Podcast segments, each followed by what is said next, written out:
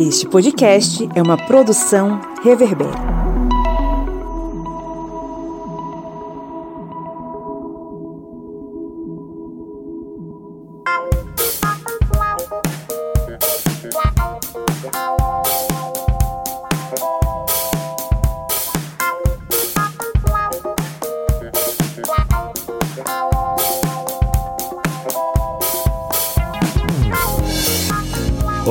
Historiantes! Está entrando no ar a minha, a sua, a nossa minipédia, o seu programete sobre assuntos históricos em formato expresso, com a duração de um café da manhã, de um cafezinho, de um almoço, não sei o que é que você esteja fazendo aí, uma lavagem de roupa, de pratos, ah, seja lá qual for o momento em que a gente esteja acompanhando você no seu dia.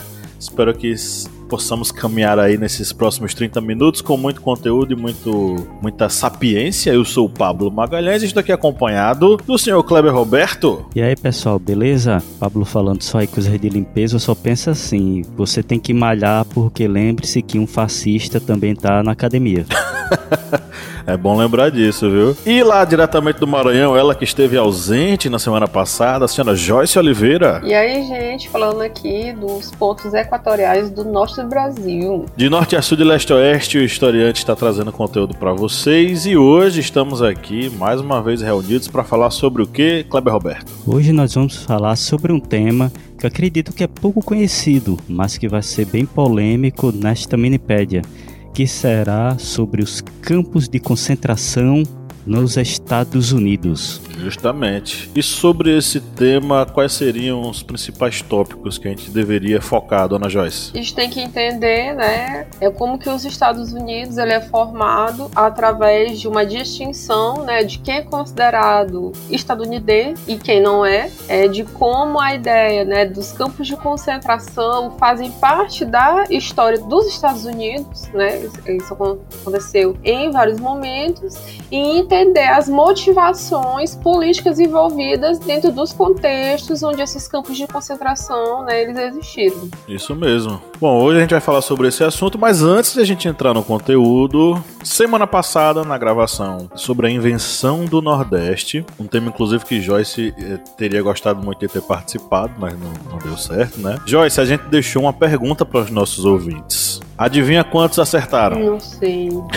Mentira, você sabe. Rapaz, foi, um, foi uma foi uma negação, todo mundo errou. Mas minha gente. A pergunta foi a seguinte, né? A gente tava falando sobre a literatura, né? os principais literatos aí que são mencionados pelo Duval Muniz no livro dele. E a questão era: são características da obra de Jorge Amado, exceto era para escolher uma das características que não fazia parte, enfim, das características do Jorge Amado, né? E era a alternativa B. Depois de Lima Barreto e Euclides da Cunha, ambos representantes do pré-modernismo brasileiro, Jorge Amado foi certamente quem melhor apontou por meio da literatura as mazelas físicas, sociais e mentais do Brasil oligárquico e da Primeira República. Essa era a resposta a ser marcada, tá, gente? E aí muita gente escolheu a letra A e a letra C, mas a alternativa correta era a letra B. Hoje a gente vai dar mais uma chance para vocês, porque vai ter mais uma questão pra gente responder semana que vem, tá? Meu bonzinho, se fosse por mim, tava nem aí. Botava pra torar mesmo, só pra ver o mal. Vamos entrar no conteúdo de hoje.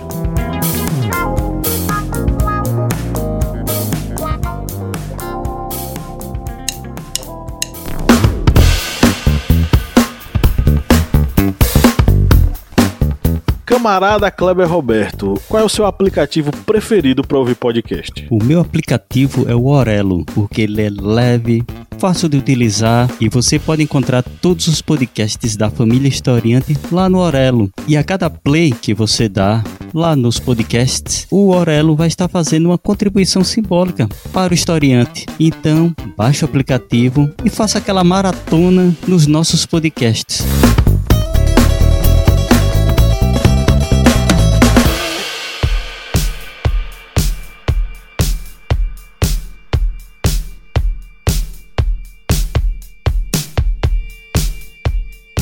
Bom, campos de concentração, muita gente lembra, claro, dos campos de concentração nazistas e todo aquele trabalho que foi feito para categorizar, dividir, exterminar e controlar grupos sociais ali na, no finalzinho da primeira metade do século XX e iníciozinho da segunda metade do século XX. Esse processo que ficou caracterizado muito, né, muito associado aos nazistas, não foi uma invenção nazista e sequer foi algo apenas característico na Europa. Nós temos exemplos de campos de concentração em diversos outros locais do mundo e, obviamente, claro, sempre sendo utilizados como uma ferramenta, um mecanismo de controle especialmente aos inimigos políticos do regime que estiver vigente, né? Os campos de concentração nazistas são os mais conhecidos por terem sido os mais relembrados e rememorados pela violência e pelo absurdo que foi o Holocausto. É, mas também nós temos diversos outros exemplos, como os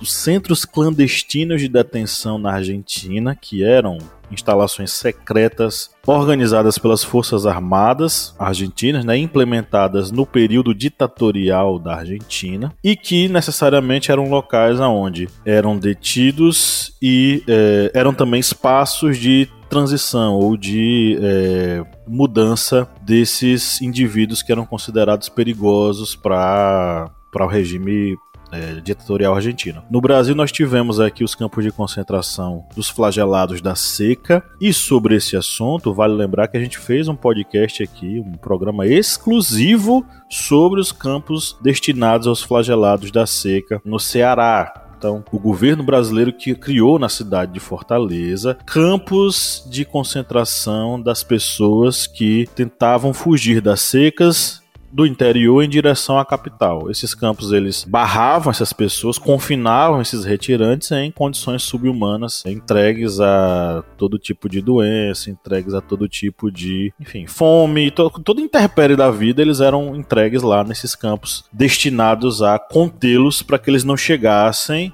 na capital e não enfeiassem a capital. É, veja que tem toda uma questão elitista aí. Também na Segunda Guerra Mundial nós vamos ter esses campos sendo utilizados no Brasil que vale lembrar, eles entraram ao lado das forças aliadas, né, Estados Unidos, Grã-Bretanha, União Soviética, enfim, contra as potências do eixo, a Alemanha, Itália e Japão. O que acontece no Brasil, nós vamos ter aí é, espaços de confinamento de alemães, italianos e japoneses, sem esquecer, obviamente, que eram justamente esses grupos essas nacionalidades que passaram a ser perseguidas dentro do país durante a Segunda Guerra Mundial e eram, obviamente, os destinados a serem confinados, especialmente ali nos, naquilo que a gente chama de campos oficiais. Eram 12 campos oficiais instituídos para conter esses indivíduos que eram acusados ou eram pelo menos colocados como suspeitos de atividades anti-brasileiras, né? E são vários campos aí, tem Daltro Filho, Trindade, Curitiba, Guaratinguetá, Pindamonhangaba, Bauru, Pirassununga, Ribeirão Preto, Pouso Alegre, Niterói, Xande Esteva e Tomé Açu. É, tirando aí alguns que estão no sul, como Daltro Filho, Trindade, Curitiba e Norte e Nordeste, como Xande Estevam e Tomé Açu, a grande maioria desses campos se organizavam no estado de São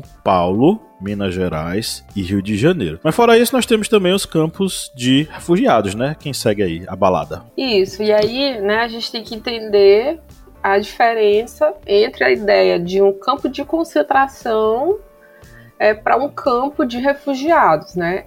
A própria ideia, esse conceito de refugiado, ele existe, né, é a partir do que o Hobsbawm chama de guerra total, né? Lá, quando a gente fala, né, do horror das Primeira Guerra Mundial, né, quando a guerra ela vem e atinge os civis, né, você começa a ter o deslocamento populacional de pessoas para outras regiões que sejam regiões seguras, né, regiões que são regiões longe das guerras. A partir desse fenômeno, né, que é quando todo mundo é afetado por um conflito armado, é que surge essas pessoas que, ao saírem, geralmente dos seus países, são pessoas que não têm uma nacionalidade, né? Vou colocar nesses termos, né? Elas não conseguem ser protegidas em outros territórios por conta de sua nacionalidade. E aí, um campo de refugiados, ele é resultado de um deslocamento populacional devido a conflitos, que pode ser um conflito que seja uma guerra civil, por exemplo, como pode ser um conflito que seja um conflito né, a nível maior. Então, os, os, campos de refugiados, né, as pessoas vão para sobreviver, né, elas vão se deslocar em busca de proteção de uma situação, que é uma situação geralmente de guerra, é o que, é o que mais ocorre, e aí elas vão para esses locais onde elas vão, vão ter habitações, né, que são habitações improvisadas, elas tentam manter, né, em muitos casos, a sua unidade familiar, né, é, com condições mínimas de alimentação, né, de, de condições sanitárias, por exemplo, para que elas sejam consideradas seres humanos. E aí hoje, no século XXI, né, os campos de refugiados eles recebem assistência que são de eh, organizações não governamentais e também recebem né, a, a, um apoio do que a gente chama de política internacional. Né? Então, por exemplo, a ONU ela tem um papel importante nesse sentido né, de é, possibilitar que essas pessoas sejam vistas como cidadãos, né, já que todo mundo é humano e todo mundo tem direitos, né? Então é, existe essa diferença, né? O campo de concentração ele procura reter as populações por uma ideia, né, de que uma certa identidade ela é perigosa, né? Para a sociedade civil, por isso que ela tem que ser, esses sujeitos têm que estar distantes desses outros civis. E os campos de refugiados é a ideia de que, né? De que essas pessoas vão se deslocar justamente para poder viver, né, em outro espaço. E quando falamos dos Estados Unidos, a gente vai lembrar, como bem lembrado por Pablo, que existem ao longo da história vários momentos em que se utilizou campos de concentração. E isso, como bem lembrado, não faz parte apenas da Alemanha. Os Estados Unidos, por exemplo, ele já se utilizou de campos de concentração na própria Segunda Guerra Mundial contra populações que faziam parte do eixo e com, antes disso ele já se utilizou desse tipo de campo. Isso aí ainda nas guerras contra as nações indígenas, ali no período de expansão para o oeste. Então nós vamos vendo que na estrutura da formação dos Estados Unidos, essa questão de conflitos é algo muito rotineiro e com esses conflitos vão surgindo esses inimigos, tanto internos quanto externos. E aí, lembrando também para o que Joyce disse, essa questão dos inimigos externos, eles vão ser também essa questão do refugiado ou então daquele imigrante que há muito tempo está no território, aí, por exemplo, os japoneses dentro do território norte-americano e ocorre essa explosão de xenofobia contra essas pessoas que vêm de fora. E aí lembrando novamente que dentro dessa história dos Estados Unidos há também um inimigo interno, que foram as nações indígenas que acabaram sendo expulsas de seu território nativo durante aí, o processo de expansão para o oeste. Eu tenho certeza que você que está nos ouvindo ou assistiu o filme, algum filme inteiro, ou já viu pelo menos trechos de filmes assim, filmes de faroeste. O que são esses filmes de faroeste? Eles eram muito populares, principalmente nos anos é, 50, nos anos 60 passam a cair um pouquinho e tal. Quentin Tarantino é fanático por filme de faroeste. O que é que o filme de faroeste mostra? O filme de faroeste mostra a luta do branco norte-americano para conquistar as terras inóspitas e distantes do oeste contra o inimigo indígena. O inimigo indígena é sempre aquele que está ameaçando a vida desses bondosos norte-americanos brancos, geralmente são homens montados em cavalo que manuseiam armas e atacam esses povos. Esse é um exemplo de como a, a indústria cinematográfica trabalhou na construção da imagem do indígena como inimigo e do branco europeu ou branco norte-americano como o mocinho da história. E isso encobriu toda uma história violenta de dominação norte-americana contra os povos indígenas. E aí tem muita aquela história, ah, porque nos, Estados Unidos não teve guerra, as coisas foram mais pacíficas. Os indígenas foram integrados na sociedade. Uma coisa absurda. Que só quem não sabe de história fala, né? Mas o que aconteceu nos Estados Unidos foi um processo de extermínio, de uma repressão violentíssima contra os povos indígenas, empurrando eles rumo ao oeste. Por isso que o nome é faroeste. A gente aportuguesou, mas o nome é inglês, chama-se Far West, ou seja, o distante oeste, que era aquele território norte-americano que ainda não tinha sido colonizado. É, Lembre-se que a colonização norte-americana acontece através do litoral leste. O oeste ainda é uma possessão espanhola que anos depois vai ser negociada e vai ser incorporada pelas colônias norte-americanas, agora independentes, que vão rumar cada vez mais para essa região. O que é que eles fazem com os indígenas que não são integrados coisíssima nenhuma sociedade norte-americana? Eles são duramente reprimidos e empurrados rumo ao oeste. Muitos deles retirados das, dos seus territórios, muitas nações indígenas exterminadas, aquelas que não aceitavam ou removidas rumo a, essa, a esse território que seria é, regulamentado a partir de 1830 pelo presidente Andrew Johnson com a tal da Lei de Realocação dos Indígenas, que era essa a ideia de mover os indígenas à força rumo ao oeste para essas reservas que não tinham nada a ver com o local onde eles moravam. Muitas dessas tribos indígenas, acostumadas com o clima mais é, temperado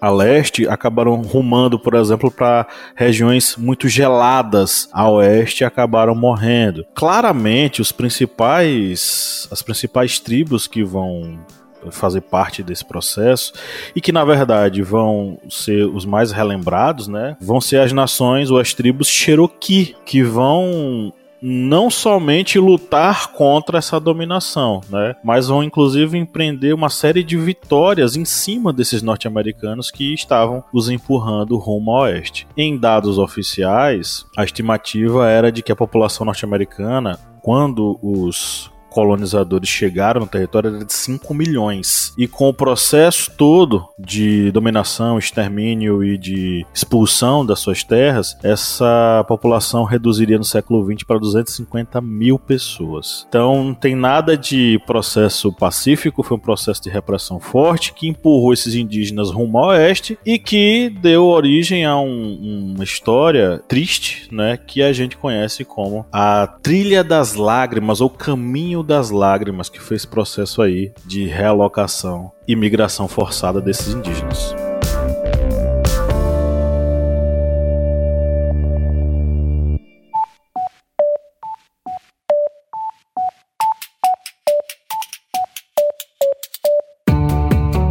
Joyce Oliveira, quem acompanha o Historiante há um bom tempo, já curte o conteúdo, pode nos ajudar a manter o projeto, né? Senhor, pode sim. Quem quiser ajudar né, a gente do Historiante a continuar produzindo esse conteúdo maravilhoso, pode ir lá no nosso apoia.se. Aí vai se tornar nosso apoiador e vai ter acesso a conteúdos exclusivos, a cursos que a gente produz para os nossos apoiadores, né, a materiais didáticos, vai também ter sorteios de livros, enfim, né? Tem podcast secreto, ou seja, vai ter um mundo novinho, exclusivo para quem for, né, aquela pessoa maravilhosa que resolver apoiar o historiante. E o endereço qual é? apoia.se barra historiante. O link tá na descrição desse episódio.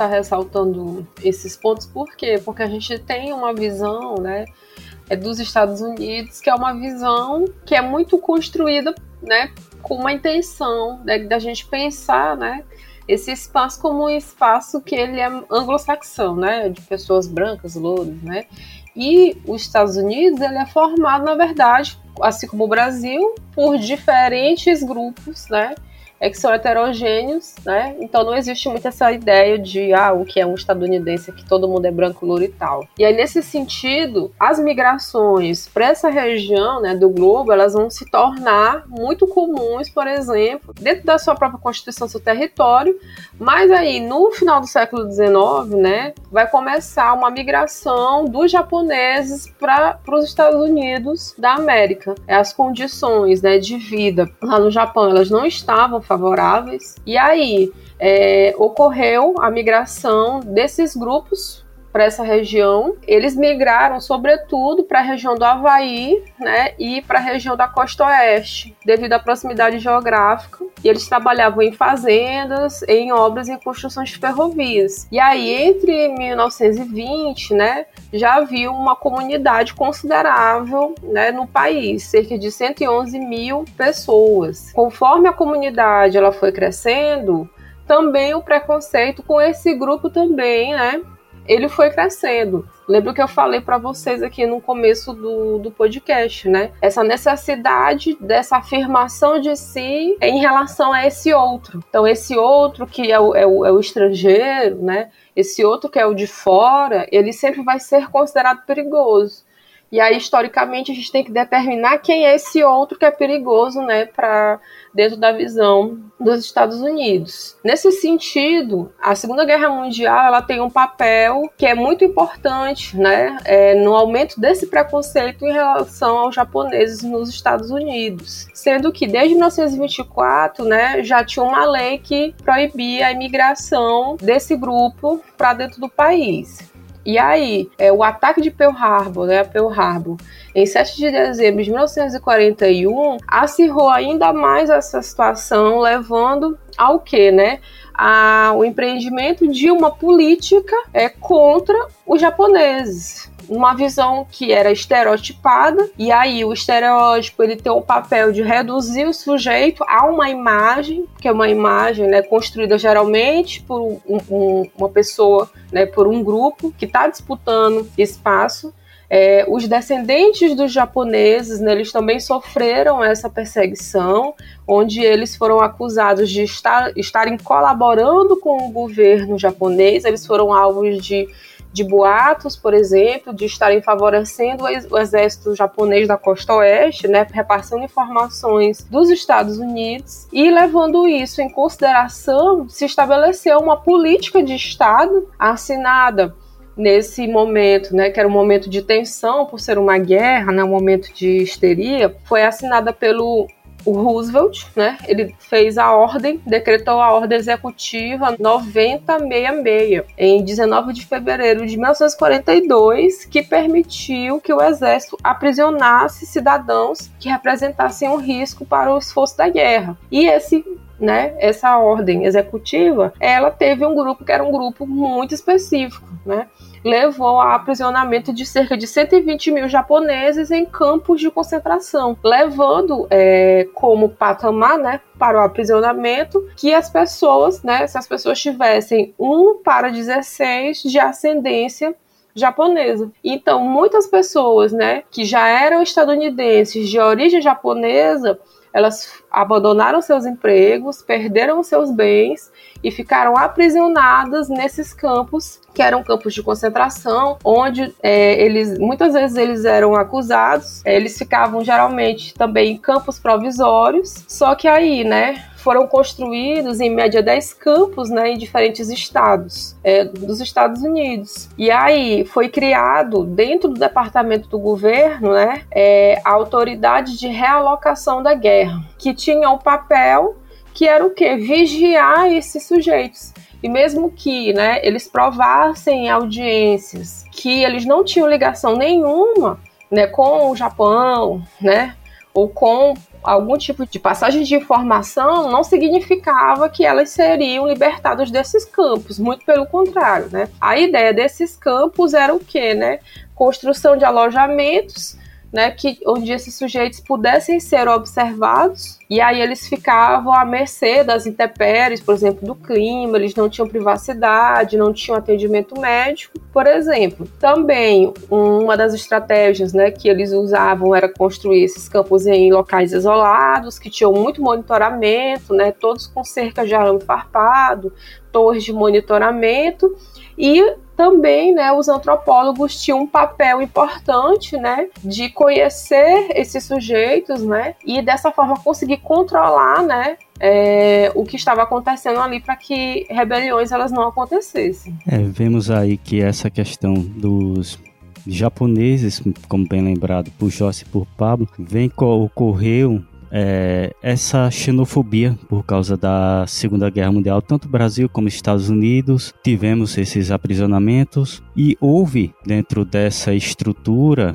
que surgiu tanto a, esse aprisionamento em campos de concentração dos japoneses como também de italianos, de alemães, mas depois da guerra, os japoneses, todos esses que faz, dessas populações que tinham alguma descendência de países ligados ao eixo, eles foram libertados, mas não foi dada uma condição para eles voltarem à normalidade anterior à guerra, anterior ao conflito e esse aprisionamento. O que vai ocorrer é um pedido de desculpas e isso três décadas depois, em 1976, quando o presidente Gerald Ford ele assina uma proclamação encerrando formalmente a Ordem Executiva 9066. Vai com um pedido de desculpa, onde ele declara que agora sabemos o que deveríamos ter sabido então.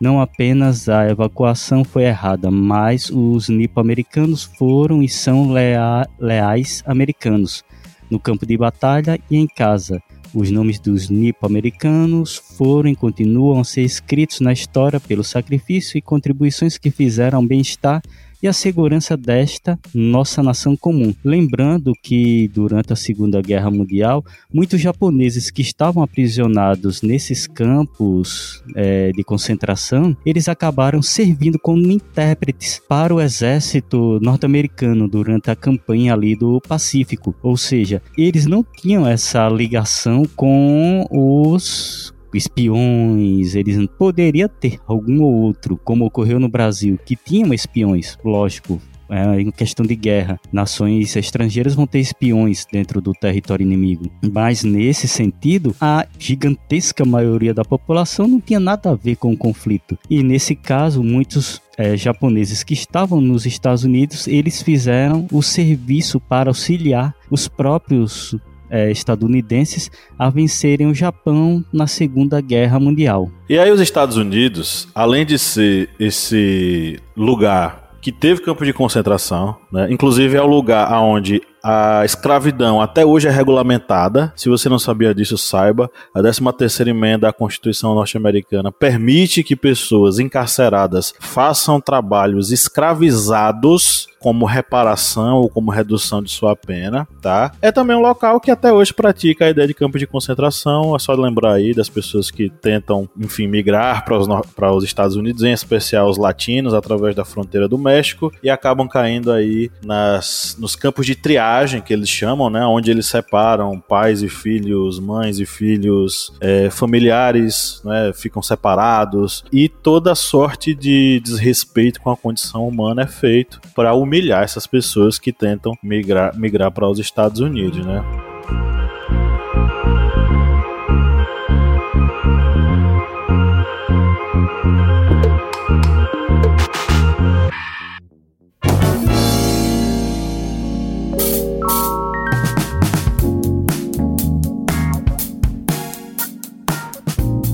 A gente tem uma pergunta hoje, né? Kleber Roberto separou, você quer ler, Clebão? Pronto, vamos mandar aqui uma pergunta. É, eu ia... Lembra... Lembrando que a pergunta é hoje, mas a resposta é só semana que vem. É, a resposta é só semana que vem. E Pablo até disse, ó, oh, pegue e leve com o pessoal aí, porque eu tava querendo fazer um negócio aqui bem complexo. Mas é, eu acho que tá facinho a dessa semana. Vamos lá para a pergunta. Aí. É, a corrida do ouro em meados do século XIX teve várias consequências na região oeste dos Estados Unidos. Uma delas foi que, e aí temos aqui, ó, as opções, super fáceis. Os indígenas foram atacados e expulsos de seus territórios. Diga a letra, rap... Diga a letra, Não rapaz. quero dizer a letra. Mas tem que dizer pra pessoa saber Caramba. onde vai marcar, Pois pô. é, porque vai que ela não consegue decorar a resposta, mas ela sabe qual é a letra. Pois é. Tá bom. Vá, diga a letra, vá. Letra A, A maiúsculo. Os indígenas foram atacados e expulsos de seus territórios tradicionais e as minas de ouro causaram danos ao meio ambiente. A letra B, o B aqui é que De bola. é, de, é, é dizer de, de, de mito. B de É. biju. É, B de boi. letra B deu início à luta entre os brancos e os povos indígenas na luta para ver quem chegava primeiro nas regiões com minas de ouro. E a letra C, C de casas. É C de, de, de quê? Cerveja. Não, não pode beber.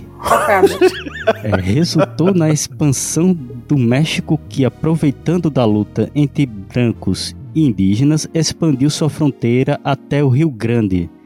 É, letra C, o último, C de café.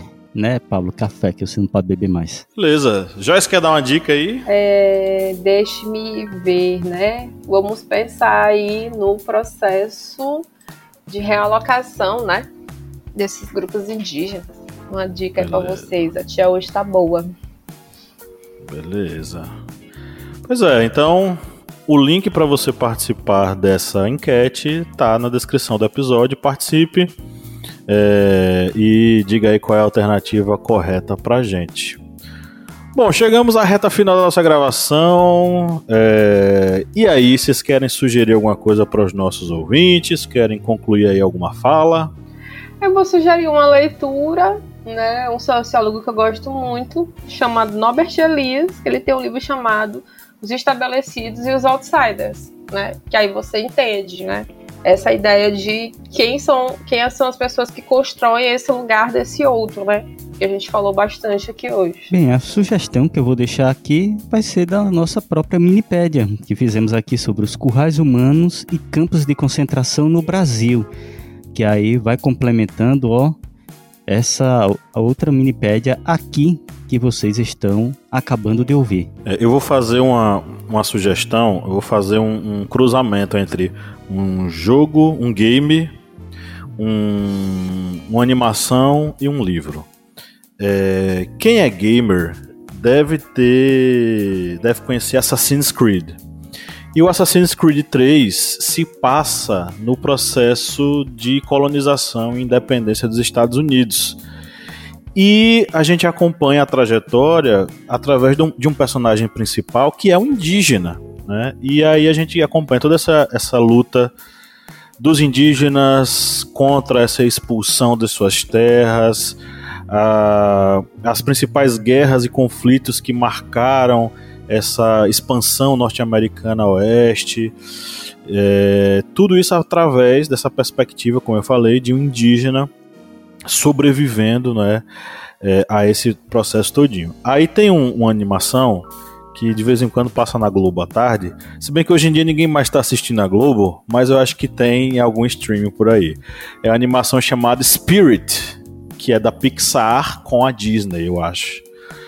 E Spirit conta a história dessa marcha para o oeste, da corrida do ouro, da, do massacre contra os povos indígenas norte-americanos, através da perspectiva de um cavalo. É, lembrando que os cavalos, é, é, no- nos Estados Unidos nós tínhamos um número muito grande de cavalos selvagens que eram é, caçados e domesticados para servir como arma de guerra dos norte-americanos. Então é uma história muito bonita e também vai pela perspectiva indígena, viu? E termina a minha indicação cruzada aí com o livro do Leandro Carnal sobre a formação dos Estados Unidos, né? Eu acho que o nome do livro é esse, A Formação dos Estados Unidos, não é isso, gente? É. um livro interessante, bem analítico, bem e bem simples de ler, tá? Eu acho que o Carnal se especializou para escrever para o grande público e se deu muito bem, né? É, bom, é isso. Ficamos por aqui. Um grande abraço e até a próxima Minipédia. Tchau, tchau. E até, meu povo. Valeu, pessoal. Até mais.